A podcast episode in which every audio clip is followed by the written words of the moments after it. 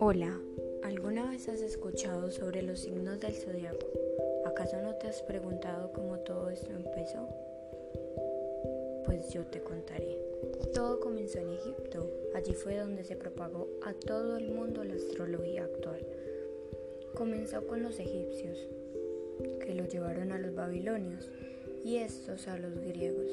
La palabra zodiaco proviene del griego y del egipcio oro del egipcio y escopo del griego, que traducido significa mirar a Horus, o lo que es lo mismo, según su simbología, mirar al, al horizonte. A continuación te presentaremos el origen de los signos zodiacales según la mitología griega.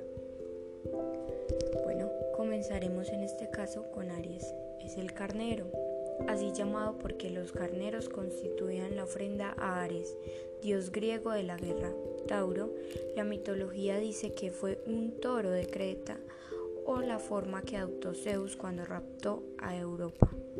Géminis, el origen de este signo no se da porque Zeus amó a la reina Leda, esposa de Tindaro, y de esa unión nacieron los gemelos. Cáncer, cangrejo que envió a Hera a ayudar a la hidra de Lema cuando luchaba contra Hércules. Leo, el león de Nemea que mató a Hércules. Virgo se inspira en Astrea, Titanide, hija de Zeo y Febe. Libra se atribuye a Dice, la diosa de la justicia. Escorpio, escorpión enviado por la diosa Artemisa contra Orión. Sagitario, en el centauro Quirón. Capricornio representa a la cabra Amaltea, la que amamantó a Zeus. Acuario sería Ganimedes, el escanciador de los dioses en el Olimpo. Piscis, formas que tomaron Ares y Afrodita al huir del titán de Tifón. En la actualidad existen varias interpretaciones semejantes en función de la civilización de los estudios. Por ejemplo, los celtas hicieron lo mismo estudio, pero lo relacionaron con árboles. Los chinos por el contrario, lo asimilaron con animales procedentes de su propia mitología. Incluso existe un zodiaco rúnico e incluso los budistas tienen el suyo propio. De la misma forma que sea la civilización, el mundo suele recurrir a los horóscopos y el zodiaco son utilizados como elementos predictivos del futuro. Vamos a hablar de las cualidades o las personalidades de cada uno de estos signos. Comencemos con Aries. Son por naturaleza muy orgullosos y tienen un inmenso amor propio. Asimismo, a menudo tienden a desarrollar este efecto con el tiempo. En realidad, este defecto es a menudo reforzado y alimentado por la admiración que les profesa su entorno. De hecho, los Aries son muy carismáticos suelen caer en gracia y con frecuencia están rodeados de un círculo de admiradores.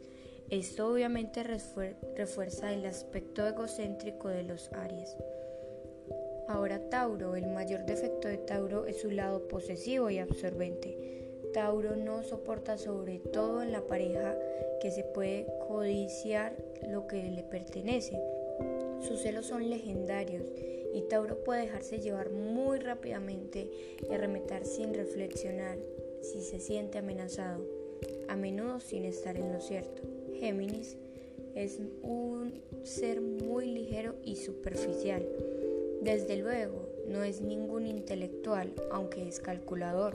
Su forma de pensar es simple. También puede cambiar de opinión según la persona que tenga delante. No le interesa tener ideas profundas o filosofar. Es inútil hacerle hablar de cultura, política o historia. Estos temas a menudo no le gustan porque sabe que entran en conflicto, pero también son los asuntos de su actualidad. Sin embargo, Géminis puede pasar por un erudito sin problemas, ya que es un buen manipulador que sabe adaptarse a las situaciones y a sus diferentes interlocutores. El fondo es irrelevante para él, lo único que le importa es la forma y la imagen que proyecta. Cáncer es sin duda el signo zodiacal más caprichoso. Ten cuidado, si tu pareja es cáncer podría manipularte de lo cambiante y lo difícil de seguir que es, pues es muy apegado a su familia. Cáncer no cáncer es un niño de mamá para el que la familia es primordial. Cáncer cambia de opinión más que de camisa, le encanta enfurecerse y encerrarse en su propia autocomplacencia. Además, a menudo piensa que todo el mundo está en su contra. Leo, como su propio nombre lo indica, es el león, es el rey de la selva, o al menos eso es lo que él piensa. Este signo de ego sobredimensionado persigue constantemente las consideraciones ajenas y el éxito personal.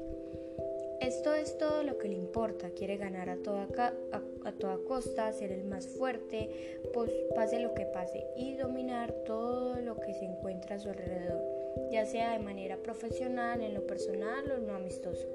Leo siempre quiere tener la razón y no admite que se puede equivocar, tampoco admite las críticas o encontrar alguien que tenga una diferente, un diferente concepto de las cosas que él no es tolerante con los débiles.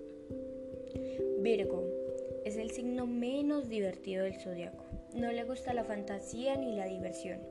Es un verdadero fanático del control y adora el orden. No es ningún líder, sino más bien un seguidor con un gran complejo de inferioridad.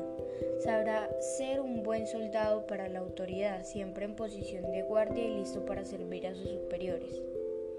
Libra es a menudo criticado por ser el más débil del zodiaco. De hecho, es cierto que los libras son amables, pero no saben afirmarse y decir lo que piensan.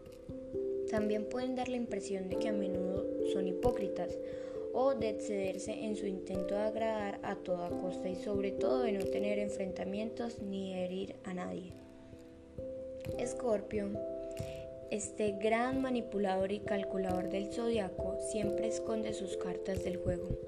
Se trata de una persona misteriosa que no desvela sus pensamientos. Puede, puede tender incluso a ser bastante hipócrita si le puede ser de alguna utilidad, sin ningún inconveniente. Sagitario, este gran soñador es a menudo considerado como el sabio del zodiaco el intelectual con fuertes ideales. En realidad Sagitario es un gran ingenuo que tiende a creer que todo saldrá bien, nunca ve más allá de sus narices y no se da cuenta de los peligros que le pueden estar acechando o de la malicia de los demás. Además los Sagitarios pueden tender a dejarse pisar con bastante facilidad. Capricornio tiene fama de ser ambicioso, efectivamente lo es, y le atraen el éxito y el dinero. Es adicto al trabajo, un líder nato que necesita pensar, pasar mucho tiempo dejándose la piel para alcanzar su objetivo final. El éxito profesional le encanta el poder y la riqueza. Capricornio es un lobo solitario que rara vez se entrega. Acuario, si hay un signo del, del zodiaco que sea extremadamente difícil de conocer y dominar, es este. A menudo se dice que es excéntrico y poco confiable, lo, bastante, lo que es bastante cierto. Cuando está en pareja, Acuario es capaz de poner pies en, en polvorosa en cualquier momento. Le cuesta entregarse y comunicar sus sentimientos, pero los tiene realmente. A menudo da la impresión de que es totalmente insensible, impermeable al amor. Es difícil retener a este seductor eterno. Piscis. Una persona vulnerable a menudo desconectada de la realidad, criticada por su falta de seriedad. Piscis es un signo que deja llevarse por la vida, de la que no toma las riendas ni domina en absoluto. Además, Piscis denota bastante indiferencia con respecto a lo que sucede a su alrededor. Aprovecha las oportunidades según vienen y nunca se toma nada en serio, sino con una gran despreocupación. Este fue el podcast de El Zodiaco y yo soy Alejandra Guerra.